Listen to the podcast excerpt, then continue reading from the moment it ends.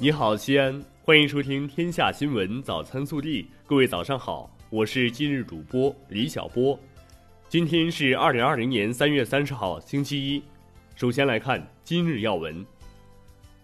三月三十号，我市一百六十七所中学的五点一二万名高三学生将正式回归校园备战高考。本地新闻。记者从西安市金融工作局获悉，西安丝绸之路金融中心发展规划已正式印发。多位经济学者和国内金融界观察者受访时均表示，该规划明确了西安丝绸之路金融中心发展的全局性、战略性、阶段性和方向性的重大问题。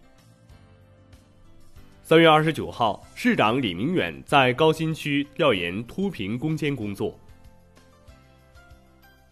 幸福林带工程是全球最大的地下空间利用工程之一，陕西省重点工程。日前，记者了解到，幸福林带工程预计明年五一前完成绿化景观建设。目前，地下空间主体结构已完成总量的百分之七十六。三月二十九号上午，随着最后一块顶板混凝土浇筑完成，由中铁二十五局集团承建的西安地铁六号线二期工程仿六路站主体结构顺利封顶，这是地铁六号线二期工程首座封顶的车站为后续工程的顺利实施奠定了基础。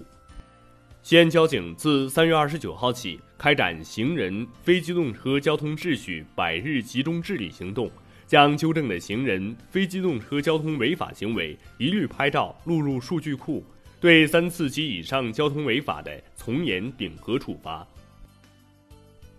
昨日，记者从市医疗保障局获悉，截至三月二十四号，西安地区全面完成第一周期国家组织药品集中采购和使用试点工作。自三月二十五号零时起，第二周期工作正式启动。此次中选的二十五种药品，在上一周期以平均降价百分之五十二的基础上，价格进一步下降，平均降幅达百分之二十五。三月二十九号，西安市第一医院迁建暨高新区公共卫生中心等十个项目集中启动开工，总投资六十点八二五亿元。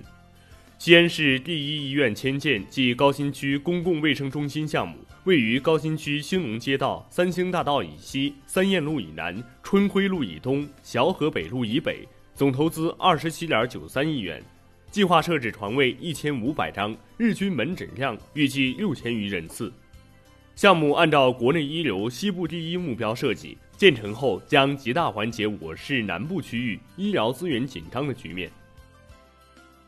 记者从市公安局交通管理局获悉，我市幸福林带 PPP 项目建设工程咸宁路施工将于三月三十一号开始，计划工期二十一个月。施工期间将对咸宁路约一百四十米长道路进行全封闭围挡。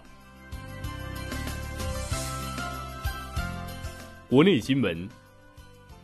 据国家卫健委发布，截至二十八号，我国现有确诊病例降至三千例以下。本土疫情传播已基本阻断，累计报告境外输入确诊病例六百九十三例，来自四十二个国家，其中数量较多的七个国家占总数的百分之八十三点四，引起新一轮传播扩散的可能性依然较大。当前要继续防范本土病例零星散发和境外输入病例传播的双重风险。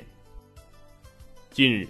国家医保局医药服务管理司司长熊先军接受采访时表示，截至三月十五号，三十一个省区市和新疆生产建设兵团报告，全国新冠肺炎确诊和疑似患者发生医保结算九万三千二百三十八人次，包括门诊患者多次就诊结算，涉及总费用十万三千九百六十万元，医保系统共支付六万七千七百三十四万元。全国确诊患者结算人数为四万四千一百八十九人，涉及总费用七万五千二百四十八万元，人均费用一点七万元，其中医保支付比例约为百分之六十五。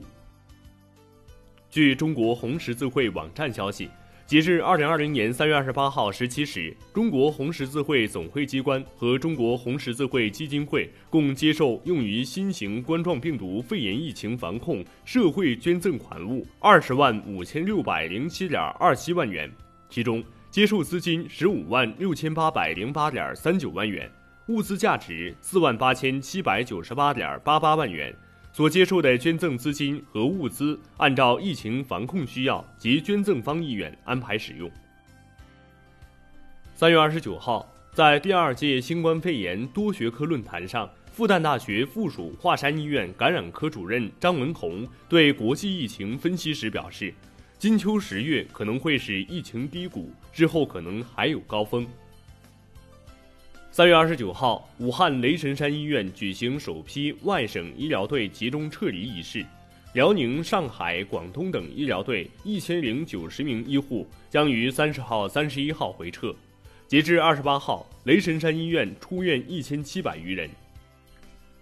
据水利部网站消息，三月二十五号八时至二十八号八时，浙江、福建。江西、湖南、广东、广西六省自治区出现强降雨，累计降水量五十毫米以上的笼罩面积为二十三点二平方公里，有十七条中小河流发生超警洪水。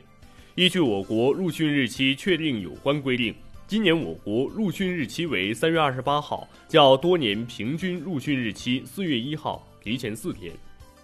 湖北省人民政府办公厅近日印发《关于应对新冠肺炎疫情影响全力以赴做好稳就业工作若干措施》的通知，其中对2020年扩大招录招聘规模明确了具体要求：公务员招录计划增加百分之二十，扩大硕士研究生招生规模，公开招聘两万人，充实基层服务力量。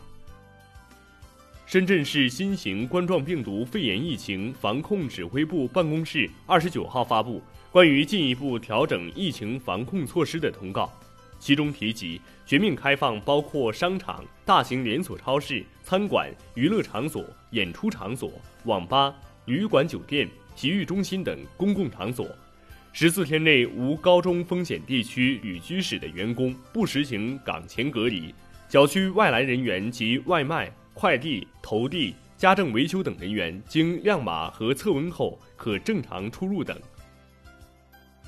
河北石家庄市政府办公室日前下发关于促进三岁以下婴幼儿照护服务发展的实施意见，全面落实产假、护理假政策。用人单位对哺乳期女职工按照规定安排哺乳时间，产假期满经本人申请、用人单位批准，哺乳期可以休假至婴儿满一周岁。请假期间的待遇由双方协商确定。二十九号，中国冰球协会发布情况通报，两名国家女子冰球队队员确诊新冠肺炎，均为轻症，已经在接受治疗。四月天象很精彩。四月三号，金星与卯宿星团又称七姊妹星团相合。四月八号，本年度最大满月及最大圆月将现身天宇。四月十五号至十六号凌晨，调皮的月姑娘将先后与木星、土星、火星会合。此外，天琴座流星雨将于四月二十二号半亮夜空，感兴趣的公众可不要错过。暖新闻：七十二年前，苏州一个十一岁男孩感染疟疾，在解放军的帮助下找到医生治愈康复。二零二零年，武汉已是八十三岁的老人感染新冠肺炎，住进武汉泰康同济医院，又是解放军救了他的命。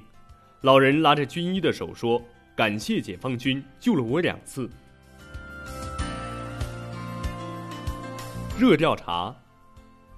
钟南山院士二十五号表示，基于全球疫情现状，为防止第二波高峰，仍应保持现有的防控措施。同时严格外防输入。二十七号，张文宏教授也表示，保持警惕，防控措施要紧，但方向与第一阶段有不同。你认为保持现有防控措施有必要吗？